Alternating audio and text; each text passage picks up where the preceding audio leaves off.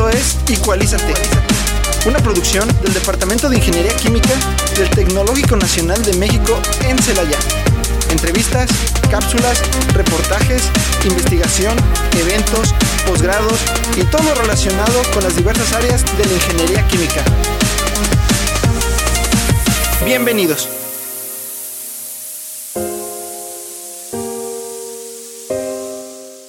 Hola, ¿qué tal? Buenas tardes a todos nuestros radioescuchas. Agradecemos a todos que estén sintonizados aquí con nosotros en Igualízate. El día de hoy tenemos unas actividades preparadas para el, el tecnológico de Celaya, pero ya en su momento se podrán estar platicando sobre ellas.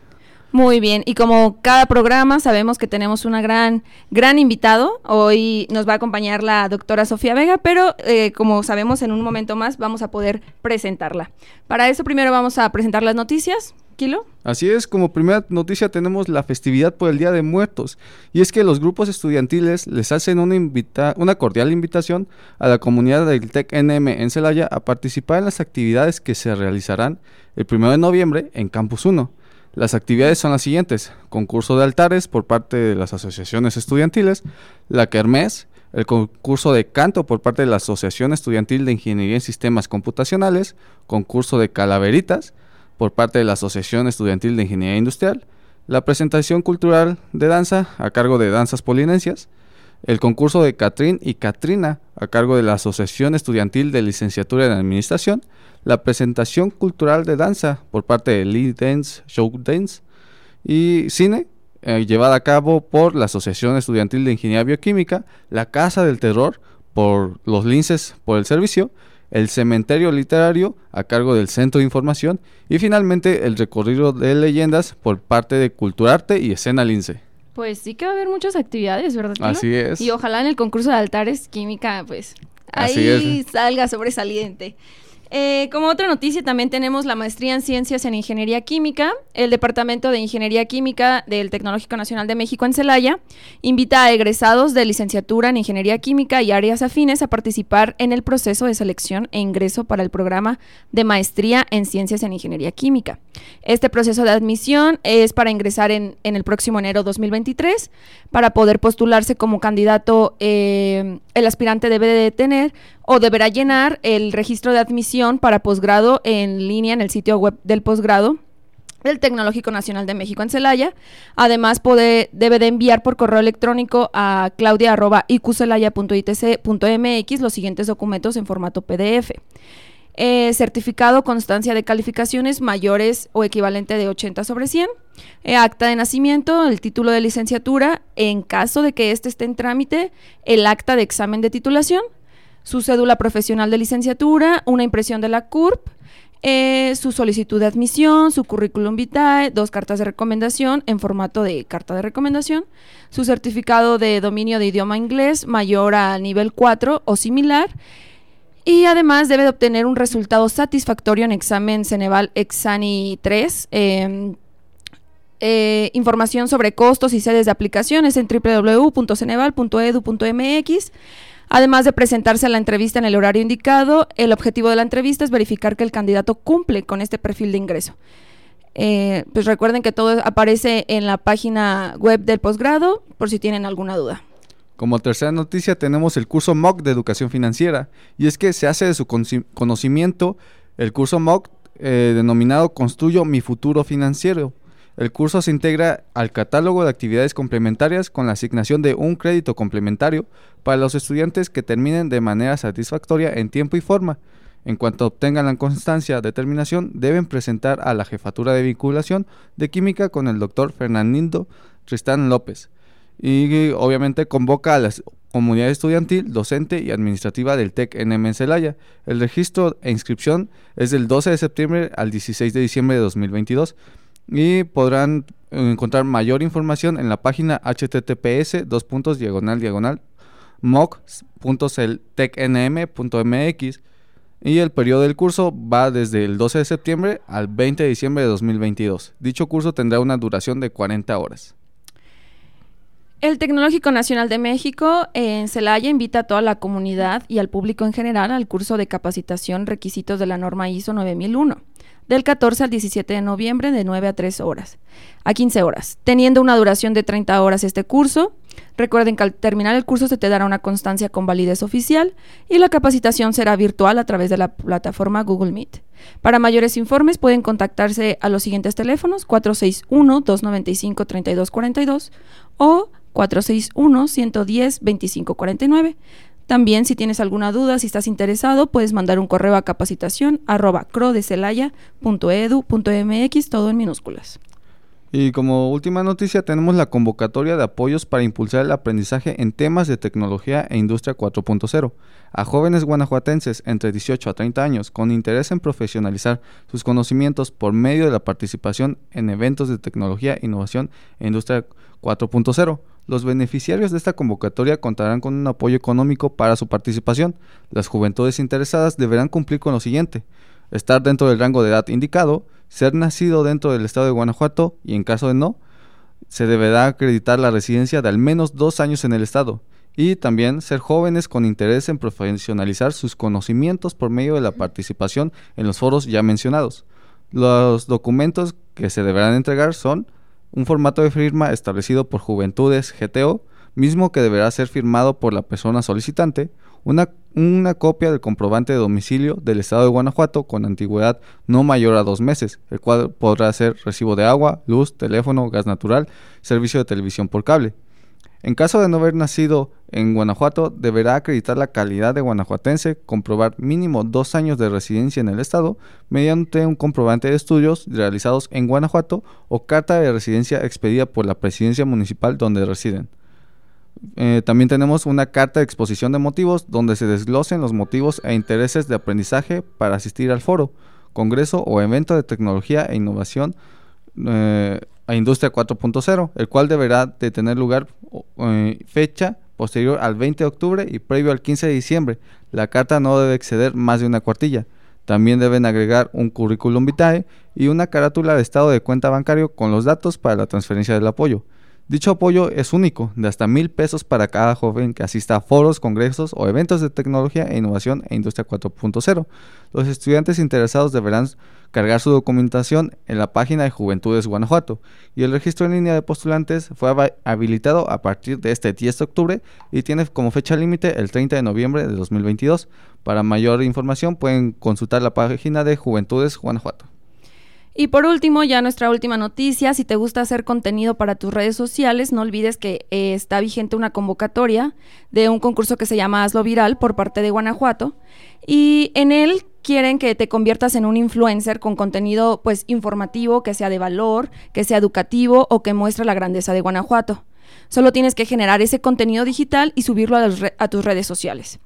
Puedes participarlo eh, Puedes participar mientras hagas tu contenido, lo subas a las redes sociales, te registres y cuando subas ese contenido este, puedas etiquetarlos haciendo un hashtag de ahí que te viene indicado en la convocatoria. Tienes hasta el 4 de noviembre eh, el contenido que tenga mayor alcance, que tenga mejor información, que sea más educativo, eh, pues ganará. Hay tres lugares, el primer lugar es de 25 mil pesos en efectivo, el segundo lugar de 15 mil y el tercer lugar de 10 mil. Pues es una buena convocatoria, si es que les gusta sobre todo a nosotros los jóvenes que nos gustan las redes sociales, bueno, lo digo por mí, no sé por ti, pero si es así, te gusta hacer contenido, eh, puedes participar y pues es, un, es una buena plataforma para ganar ese, ese dinerito, ¿cierto? Así es, Maritza. Y bueno, a pesar de que ya habíamos comentado que estas eran nuestras últimas noticias, nos acaba de llegar una noticia en exclusiva, por así decirlo, porque afortunadamente somos los primeros en ponerla al aire. Y es que tenemos nuevo director en el Tecnológico Nacional de México en Celaya. Este es el maestro Ernesto Lugo Ledesma. Y en este caso ya estuvo aquí como jefe de vinculación. Ok. Vaya, creo que esta es una noticia que debe de eh, que ha impactado. Que, va a impactar a todos los estudiantes y claro a todo el cuerpo docente y administrativo del TECNM en Celaya y eventualmente como parte de Radio Igualízate, así como en nombre del Departamento de Ingeniería Química, le deseamos la mejor de las suertes a nuestro nuevo director. Y le damos la más cordial bienvenida a esta institución que ya pues ya ha sido ya ha formado parte, pero pues ahora con otro puesto, Exactamente, se viene un gran reto y esperamos y sabemos que lo va a saber sobrellevar. Sobrelleva. Y que pues nos beneficia a todos. Exactamente, Maritza. Muy bien. Pues estas son las noticias por el día de hoy. Y mi compañero Kilo quiere decirles algo. Así es, Maritza, y es que aunque ya acabamos de decir la, la inesperada... noticia, la premisa. La premisa, mejor dicho, perdón, de nuestro nuevo director, hay algo que tenemos que puntualizar y es que eventualmente este director es egresado aquí de, De nuestra aquí casa de estudios. orgullosamente el INSE. Orgullosamente el INSE, así es. De la carrera específicamente Ingeniería Industrial. Así que, pues bueno, el, eh, este director eh, fungió otros cargos eh, dentro de la institución, como ya lo comentamos, también fuera de la institución y nuevamente regresa aquí Regresa a esta casa de director. estudios. De igual forma, pues también con todo lo anterior queremos dar las gracias al director saliente, que es el eh, doctor José López Muñoz, que eh, estuvo liderando. Eh, Varios la- años. Sí, estuvo liderando varios años el- todo el- nuestra casa de estudios, el TECNM en Celaya, y pues agradecemos todo el trabajo que hizo en su momento. Eventualmente le deseamos también el mejor de los éxitos y esperamos que este sea un nuevo paso para su carrera, Para su carrera. para su éxito. Exacto. Pues sí. Y como también comentábamos antes del corte, el día de hoy tenemos una gran invitada. Es la doctora Sofía Magdalena Vega Díaz, que en este programa nos estará hablando pues de sus proyectos. eh, pero bueno, ella es ingeniero químico, maestría en ciencias de ingeniería química y doctorado también en ciencias de ingeniería química, egresada de la Universidad Autónoma de San Luis Potosí. Es profesor asistente en la Universidad de Shinshu, Japón. Espero haber, ok, espero haberlo pronunciado bien. Es nivel 1 en, en CNI, Sistema Nacional de Investigador. Y pues como comento, tiene, tiene unas- una gran experiencia y gran trayectoria que ojalá nos pueda compartir un poquito en este programa. Doctora, bienvenida. Gracias por asistir aquí con nosotros. Hola, buenas tardes a todos. Muchas gracias por la invitación. Es de verdad, de verdad un placer tenerla aquí y, y obviamente para poder entrevistarla pues tuvimos que leer parte de su trayectoria o su trayectoria y de verdad es impresionante, impresionante y, y pues nada, yo, yo estaba sorprendida. O sea, lo que me quedé sorprendida así de primera vista de que, oh my god, o sea, ¿sabe japonés maestra? Un poquito. Wow, sí, porque aquí dice que usted es profesora, este, asistente o cómo, cómo podremos llamarlo. Sí, es profesora asistente en la Universidad de Shinshu. Fui, ahí estuve trabajando un par de años. Wow, qué Mm. impresionante. Así es. Y bueno, doctora, como en cada una de nuestras emisiones siempre buscamos que eventualmente hablar de sus proyectos, pero previo a ello conocer más de su persona. En su caso, doctora, eh, ¿cómo fue que se des- que se- él seleccionó estudiar ingeniería química? Oh, y pues vaya, ¿cómo se desarrolló en todos estos años hasta llegar al momento que está ahora? Bueno, la verdad es que estudiar ingeniería química fue relativamente fácil porque desde que era niña me recuerdo haciendo experimento, extracciones de plantas, jugando con eh, con mi juego de química, mi alegría y este y buscando que me dejaran acceso a la cocina para hacer más cosas, que era como mi primer laboratorio.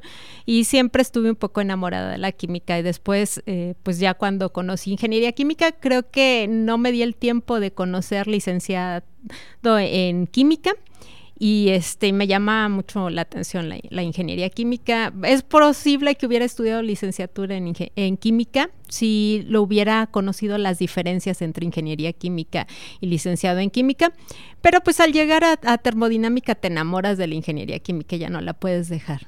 Ya no la puedes soltar. Que, ah, o sea, ahorita me surgió, maestra, si nos pudiera compartir una pequeña diferencia de licenciatura e ingeniería en química. Los licenciados en química se dedican más a, a conocer los mecanismos, a estudiar cómo es que pasan las reacciones y los ingenieros químicos Las tienden a escalar, ajá, eh, procesos unitarios de separación, etcétera. Ellos se dedican un poquito más a esto. Sí, porque en muchas ocasiones, bueno, es común que entre la población y entre nosotros, los mismos estudiantes, en ocasiones haya una confusión, ¿verdad? Y bueno, ya con esta explicación, breve explicación, este, pues ya podemos aportar a que se haya esa diferencia y esa identificación entre cada carrera. Y en este caso, ma- doctora, ¿cómo fue su transición de la parte de licenciatura a maestría? ¿Fue difícil, fue complicada o cómo fue que... ¿O fue tan nato como esto que nos acaba de decir que, el, o sea, usted lo sabía desde Ajá. niña? No, no, fu- fue, fue difícil Ajá. eh, decidirte, ¿no? Entré a trabajar a una industria y mm, no me gustaba hacer todos los días lo mismo, más o menos los mismos procesos. Obviamente no lo mismo, pero sí más o menos alrededor de lo mismo. Y, y me surgían muchas dudas y muchas ganas de hacer cosas por mi cuenta que no podía hacer, ¿no? Entonces eh, vi que la manera natural era irte a estudiar una maestría. Y yo dije, bueno, estudiando una maestría voy a poder entrar a desarrollo en un, de productos o de procesos en una empresa, pero te enamoras y sigues con el doctorado. Ah, ok. Oh. Y que, perdón, usted es de San Luis Potosí, maestra. Ah, perfecto. Entonces ahí cursó su licenciatura, su maestría, su doctorado. Y de la maestría al doctorado, ¿cómo, cómo fue? ¿Cómo...? Estaba caracterizando polímeros, polímeros nanoestructurados. En ese tiempo eran eh, interesantes, eh, importantes. Habría una nueva brecha en el estudio de polímeros. Eh, la síntesis de polímeros ya era bastante conocida en ese momento. Ya habíamos estado estudiando las características de los polímeros en muchos ámbitos, térmicas, físicas, etcétera. Y entonces, como una nueva área buscando mejores propiedades para los polímeros, empezaron a incorporarse nanomateriales a, estas, eh, a estos polímeros y yo estaba ahí. Y me surgió la duda de que quería hacer síntesis de polímeros, ¿no? Empezar desde cero y hacer polímeros nanoestructurados y así fue como me convencieron de quedar ahí en el doctorado.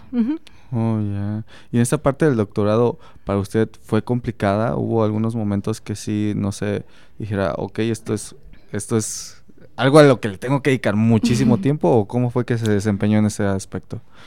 Creo que toda la, parte del recorrido académico personal que, uno realiza tiene sus momentos complicados y sus momentos gratos, ¿no? Por ejemplo, cuando terminé la maestría nos dieron eh, un premio a la mejor tesis de polímeros y fuimos a, Waterloo a, presentar el, proyecto y también nos fue muy bien en el concurso internacional. Entonces, eh, es la parte bonita, ¿no? La parte que se ve, pero la parte eh, que no se ve era estar limpiando los reactores, estar en la madrugada corriendo reacciones. Por ejemplo, en, en, el doctorado tenía reacciones de 72 horas en las que pasaba en compañía de mi reactor y este y algunos de, mis compañeros de, doctorado maestría trabajando.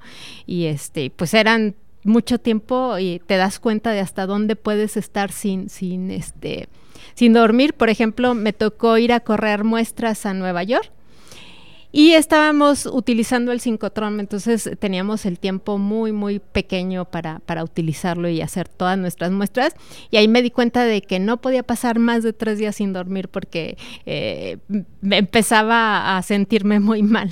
Oh, ya. Bueno, como usted menciona, sí es interesante todo, toda esta parte, ¿verdad? Porque pues eventualmente uno como, bueno, mejor dicho, usted, ustedes como investigadores, pues dan los resultados de toda su investigación, pero detrás hay muchísimo trabajo. En este caso, como estudiante de doctorado y que pues vaya, el ganar este premio por parte de la mejor tesis de polímeros, pues sí, me imagino que fue algo muy grato, pero eventualmente representó así como que el, una parte del, digamos, fin o cúspide de todo el trabajo que había detrás, de, ¿correcto?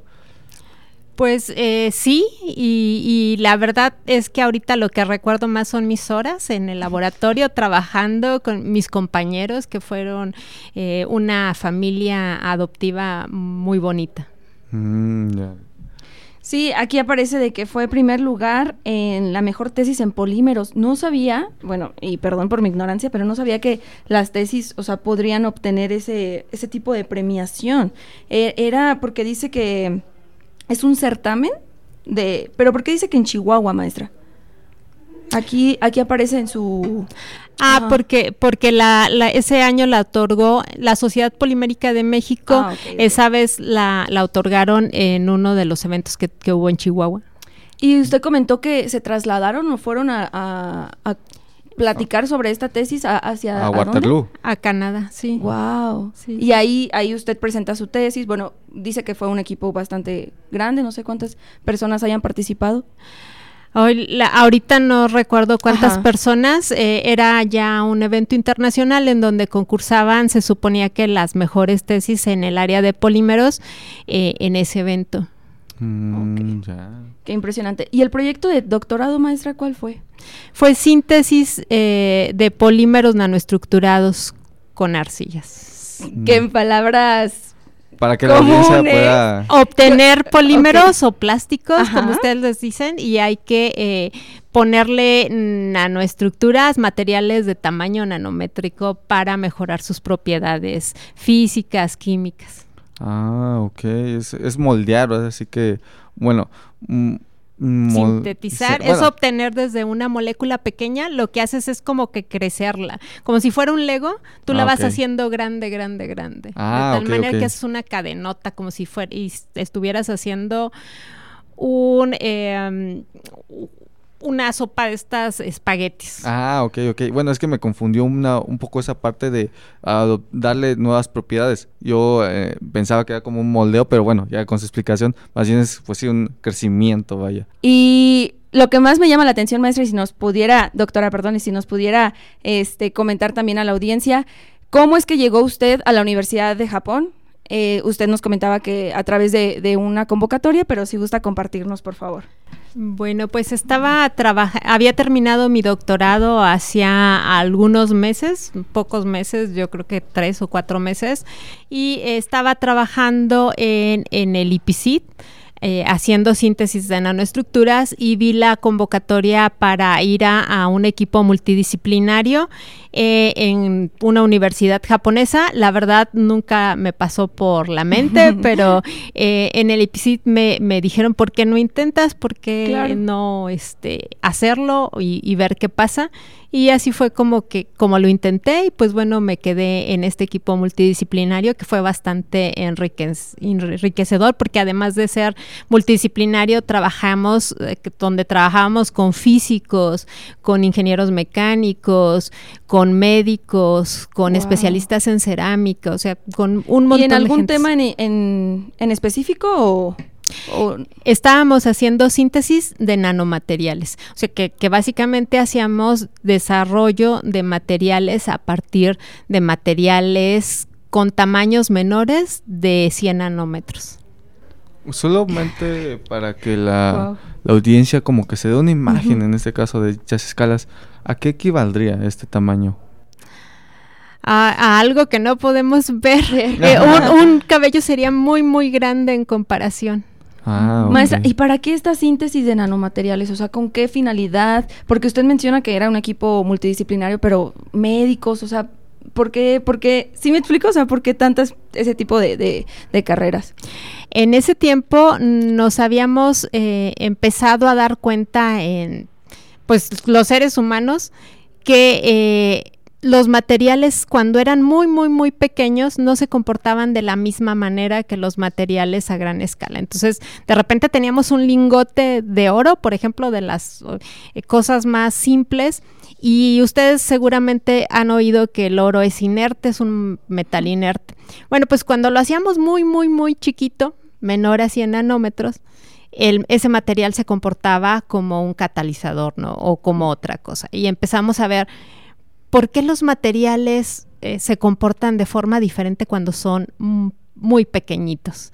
Y, y el asunto es tratar de entender por qué y tratar de aprovechar eso, porque eh, al tener otras propiedades pudimos ver que podían servir para otras cosas, ¿no? Por ejemplo, en los polímeros, en los polímeros cuando les poníamos nosotros estos materiales nanométricos podíamos tener que de la, una temperatura de fusión o de uso de 260 pasaba a 300 grados. Entonces ahí se empezaron a emocionar porque dijeron, no, pues imagínense, vamos a poder ca- cambiar los aceros por polímeros que son mucho más baratos, mucho más ligeros, eh, mucho más fáciles de procesar. Y en otras áreas empezó a pasar lo mismo, ¿no? Empezamos a ver, bueno, y si le ponemos a los cerámicos también eh, nanomateriales, ¿qué pasaría? Y si le ponemos a los metales, ¿qué pasaría? Y si empezamos a poner nanoestructuras, por ejemplo, en una de las que trabajos que estuvimos eh, eh, trabajando en Japón fue eh, que estábamos eh, tratando de ver si los nanotubos de carbono podían funcionar para que la respuesta entre neuronas fuera más ágil. Sí. Wow. ¿Por qué? Porque los nanotubos de carbono son eh, muy conductores y queríamos ver si ayudaba a la conducción y podía servir después cuando teníamos algunas enfermedades cerebrales. Entonces, obviamente yo en la parte de medicina, ya en la parte neuronal no estaba, pero estaba diseñando el material, los nanotubos de carbono que tuvieran ciertas capacidades ciertas características químicas que los hiciera más o menos compatible con eh, una célula neurona. Qué impresionante, ¿sí o no, Kilo? Así es. o sea, yo me quedé anonadada, wow. Y el día de hoy, doctora, aquí dentro del TECNM en Celaya, sus líneas de investigación van relacionadas con estos otros, con estos temas que nos acaba de comentar. ¿Podría, o no? ¿Podría explicarnos un poco más sobre ello? Ahorita en el tecnológico de Celaya, la verdad es que eh, es un placer tener acceso a, conocer a chicos con tanto potencial como son los ingenieros químicos de diferentes partes, ¿no? Pero principalmente eh, linces. Eh, y, y, estamos trabajando en diferentes líneas. Básicamente a mí me gusta diseñar nanomateriales y, estamos haciendo diseño de nanomateriales para diferentes aplicaciones. Por ejemplo, eh, tenemos un proyecto donde se busca diseñar materiales antibacteriales a base de grafeno, que es una lámina de carbono, como si fueran muchos bencenos, que se extiende eh, a diferentes tamaños. Eh, estamos trabajando también en el desarrollo de polímeros antibacteriales, también estamos trabajando haciendo la obtención de eh, aerogeles o, materiales porosos muy ligeros a base de nanomateriales que pudieran servir para remediación. Estamos trabajando con redes metalorgánicas, ¿sí? Y eh, ahorita estamos iniciando nuevos proyectos para energía con, en colaboración con algunas universidades en el extranjero. Ah, entendido. O sea, que usted tiene varios proyectos a la par. O sea, no nos, no nos está hablando de uno en específico, sino de varios, ¿verdad, maestra? Aproximadamente, ¿cuántos proyectos tiene aquí en el tecnológico? Eh, pues básicamente un proyecto es cada estudiante. Cada ah, estudiante es, es un proyecto y, y alrededor de seis proyectos eh, estamos llevando a la par. Mm, y por eso mismo, bueno, la semana pasada tuvimos invitado al doctor Vicent. Es el que está colaborando con usted, me parece, ¿no? En el desarrollo de uno de estos proyectos. Eh, bueno, en su momento tuvimos la oportunidad de entrevistarlo a él, pero ahora eh, quisiéramos abordar su perspectiva desde este lado como colaborador también. ¿Cómo fue el desarrollo de este proyecto en específico? La verdad es que este proyecto es muy interesante porque el doctor eh, Vincent Van eh, es eh, especialista en síntesis de polímeros eh, de estructuras antibacteriales. Entonces, lo que queríamos hacer es de una lámina de grafeno, la queríamos funcionalizar de tal manera de ver si podíamos eh, obtener una superficie antibacterial, porque en los materiales de grafeno no teníamos una idea. Todavía ahí se están peleando de que si es antibacterial o no es antibacterial, y nosotros queríamos pues darle una mayor eficiencia eficiencia. ¿Por qué? Pues porque ahorita, gracias a que nos tomamos de todo y nos automedicamos, eh, las bacterias han ido eh, evolucionando, se han ido adaptando, la plata ya no es tan eficiente como queremos, o sea, ya cuando le echan plata a su lechuga, ya este ya, ya no es tan al 100% como antes. Ajá. Entonces, eh, el diseño de nuevos materiales antibacteriales se ha vuelto un problema que se tiene que abordar porque puede ser eh, algo muy peligroso que pudiera causar una grandes muertes, muchas muertes eh, en, un futuro muy cercano. Por esa razón eh, necesitamos abordar este tema. Entonces, con el doctor Banzan, él era experto en una parte y, este, y nosotros, nuestro grupo, era experto en el diseño de nanomateriales y fue así como decidimos colaborar. Y pues bueno, ya este eh, uno de, nuestros estudiantes en común ya se tituló, obtuvo su doble titulación eh, y, este, y está feliz en estudiando, bueno, trabajando en Suecia ahorita. Ya lo comentábamos la emisión pasada, es, es impresionante tener este estas colaboraciones de tanto impacto eventualmente aquí en el TECNM en Celaya y pues todo el trabajo que hay detrás, y creo que ya lo mencioné anteriormente, es vaya, es arduo, pero al final de cuentas da sus frutos, como en este caso. Y en, en especial, pues ya se tituló un joven y eventualmente eso abre las puertas a que más estudiantes talentosos colaboren nuevamente y pues se generen nuevos proyectos, ¿no es así? Sí, es, es muy bonito verlos crecer y irse a, otras experiencias, desarrollar sus propios proyectos, es, es, muy padre. Mencionaba un poco de la funcionalización. Mm, ¿Podría explicarnos un poquito a qué se refiere esto? Ok. Cuando nosotros tenemos una superficie, tú sabes que vas a tener ciertas moléculas ahí. Y si tú las quieres cambiar, lo que vas a hacer es una funcionalización, es básicamente ponerles, es como si tuvieras un pastel y como que no te gusta solo de vainilla, entonces le pones tú una mermeladita o algo, eso es una funcionalización de una manera muy sencilla de, ver. Simplemente le pones otra molécula o otra cosa o otro átomo, otro lo que quieras para cambiar la funcionalidad, ah, la, lo que tú quieras que haga. Mm, y ya con esto le dan nuevas propiedades, como usted mencionaba. Wow. Y por ejemplo, esa mermeladita vendrían siendo los nanomateriales que usted le o es que puede ser lo que le aplica.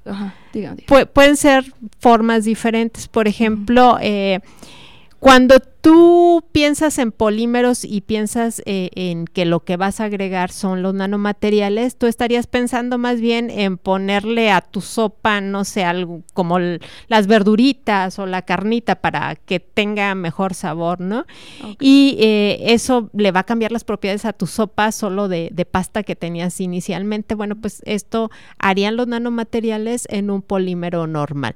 Pero, por ejemplo, en un nanomaterial en sí, tú puedes cambiar la funcionalidad, por ejemplo, para hacerlo más afín a otra cosa y que no se despegue, o para eh, hacerlo hidrófobo, o sea, que, que, que, no se le pegue el agua. De hecho, uno de los grandes sueños de, lo, de, de la nanotecnología es crear... Eh, ventanas que se autolimpien, ¿no? Y ya estamos muy cerca de eso, de, ventanas que completamente que, el polvo no se quede pegado ahí. ¿Por qué? Porque haya repulsión con las partículas de polvo. A eso le llamamos como la funcionalidad de los nanomateriales. Wow, qué interesante. Y también eh, durante el corte comentábamos la la importancia o los beneficios que usted ha tenido al pues al estar en otros países. ¿Qué, qué es lo que más le ha dejado? Creo que conocer eh, las maneras de trabajar, aprender de, de, otras culturas y también de otras personas que, que eran bastante interesantes e inteligentes. Por ejemplo, tuve la oportunidad de conocer al premio Nobel eh, Novoselov y platicar con él y ver cómo fue que obtuvo el premio. Y eso es una experiencia bien interesante, ¿no? Muy gratificante. Sí, y, y, este, y además, pues yo creo que lo que más me deja es eh, un una forma de trabajar diferente y tratar de, copiarles la parte buena de cada eh, lugar. Claro. Mm, y abrir tu, su panorama, ¿no? O sea, de quizás usted tenía pensado esto, pero vas a otro lugar y ves otro panorama y lo amplías. Wow, muy bien. Tanto cultural como pues académicamente, claro. Aunque nos mencionaba que pues tanto no salía, ¿verdad, doctora? O sea, usted a lo que iba. La verdad es que eh, tú sabes, por ejemplo, en el postdoctorado que algo bien importante es publicar y es obtener tu, tu, trabajo, ¿no? Poder sacarlo y dar los resultados. Entonces eso sí te consume mucho tiempo. Pero también es verdad que si estás ahí es porque te gusta, te emociona y es muy probable que un domingo tú digas, no quiero estar ahí en el laboratorio porque esto es lo que me gusta. Entonces es bien importante que encuentren esa, esa cosa que, les apasiona y que les gusta, para que no trabajen nunca. Claro. y bueno, doctora, ya estamos casi por finalizar nuestro programa y queremos reservar este espacio para que usted dé, no sé, algún pequeño mensaje, algún consejo, algunas palabras para los estudiantes que están, por ejemplo, ahorita en licenciatura o los que están en maestría, incluso en doctorado, porque eventualmente eh, consideramos que el conocer esa experiencia que ustedes aquí los doctores pues, pueden transmitir a los alumnos es muy importante. Bueno, yo les diría a los chicos que aprovechen la oportunidad de conocer, de explorar y y que busquen eso que les gusta, que los apasiona, para que puedan eh, realizarse en la vida. Y en otra parte, como comercial y un poquito también para que este eh, lo consideren, que aprovechen las oportunidades que tiene nuestro país para estudiar posgrados, porque es de los pocos países en donde da becas que les permite vivir bastante bien y pues que, que las aprovechen y, y que sigan preparándose para que cada vez el país crezca. Pues bueno, esperemos que este mensaje de esta doctora impulse a todos los chicos eventualmente a, seguir esa pasión, a crear, como usted en algún momento se apasionó por la ciencia, que sí, como lo menciona, pues hubo sus detalles, ¿no? Sus desveladas, pues que los chicos también vean que, que es bonito, que México tiene la oportunidad tiene los jóvenes y tiene la inteligencia el de los talento. el talento de los Hay jóvenes. mucho joven talentoso como Kilo. Eh, muchas gracias Maritza, pero pues sí, al final de cuentas, hay, como dice la famosa frase, hay talento, solo falta apoyarlo, pero yo creo que la cambiaré un poco. Hay talento, hay apoyos, solamente que es que los jóvenes crean en sí. Tengan decisión. Así es. Los tomen. Lo tomen. sí, porque, o sea, comentamos aquí tantas convocatorias y así. ¿Cuántos, cuántos alumnos, pues, o sea, son ignorantes de eso, sí, o sea, no, no las conocen. Entonces, o sea, están las convocatorias, pero Aprovechenlas. que las aprovechen. Y pues bueno, ya para despedirnos, muchísimas gracias doctora por acompañarnos en este programa.